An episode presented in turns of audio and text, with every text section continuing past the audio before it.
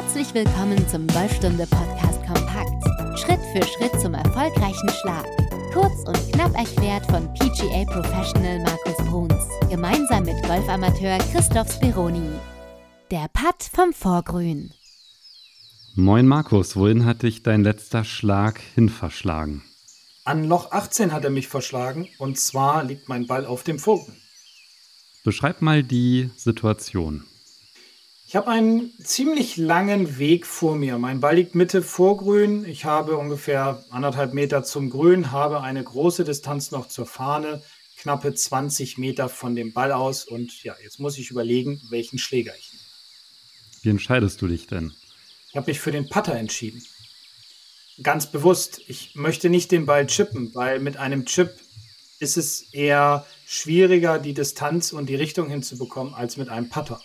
Und da ich ziemlich nah am Grün dran liege, nämlich so circa anderthalb Meter, ist es nicht gefährlich, dass der Ball verspringen könnte, sondern er wird ziemlich gut rollen und durch die 20, 22 Meter Distanz circa werde ich dem Ball auch eine gewisse Geschwindigkeit mitgeben können, damit er halt durch diese eventuellen Unebenheiten auf dem Vorgrün durchrollen kann.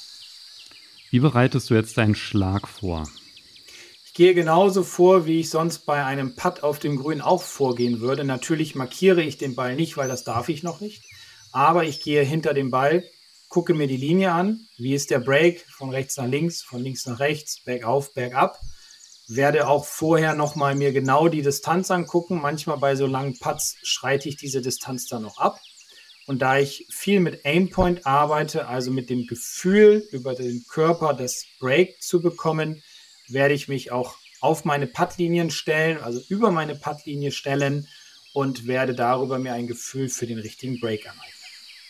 Nachdem du nun das Break analysiert hast, wie gehst du vor?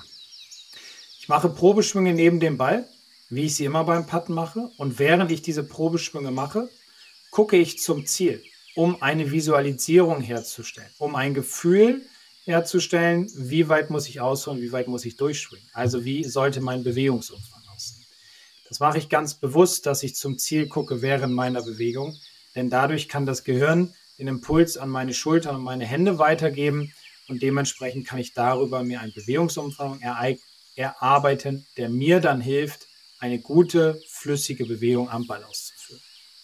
Nachdem du jetzt das Gefühl für die richtige Bewegung hast, wie gehst du vor?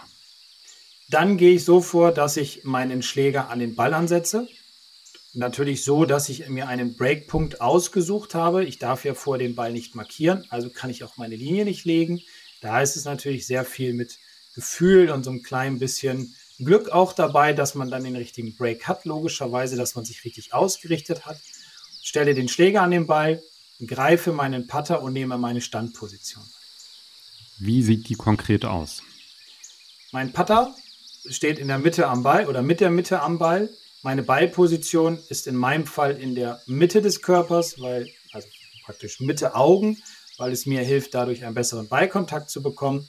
Und dann gucke ich, dass meine Füßen, Füße, Hüften und Schultern in einer Linie sind mit dem Schlägerkopf. Denn dann stehe ich sehr neutral und habe ein sehr gutes Gefühl, dass es ein guter Putt werden kann. Hast du noch letzte Kontrollpunkte? Mein letzter Kontrollpunkt ist immer, dass ich den Schläger ganz locker in meinen Händen halte, dass ich ihn fast kaum spüre. Und ich habe oft das Problem, dass ich bei langen Putts zu fest greife, was wiederum dazu führt, dass ich keine flüssige Pendelbewegung herstellen kann, sondern eher eine Schlagbewegung habe, die dann wiederum dazu führt, dass ich die Lenkkontrolle nicht habe. Deswegen mein letzter Gedanke, bevor es losgeht, Griff lockern. Manchmal habe ich das Gefühl, er rutscht mir aus der Hand heraus. Ist natürlich nicht so, aber das ist mein letzter Gedanke. Und mit welchem Gedanken leitest du dann diesen langen Putt ein? Gib dem Ball eine Chance, spiele den Ball etwas hinter die Fahne, stell dir vor, das Loch ist ungefähr 50, 60 Zentimeter hinter dem eigenen, eigentlichen Loch und dann geht's los. Dir hat die Folge gefallen? Wir freuen uns über deine Bewertung.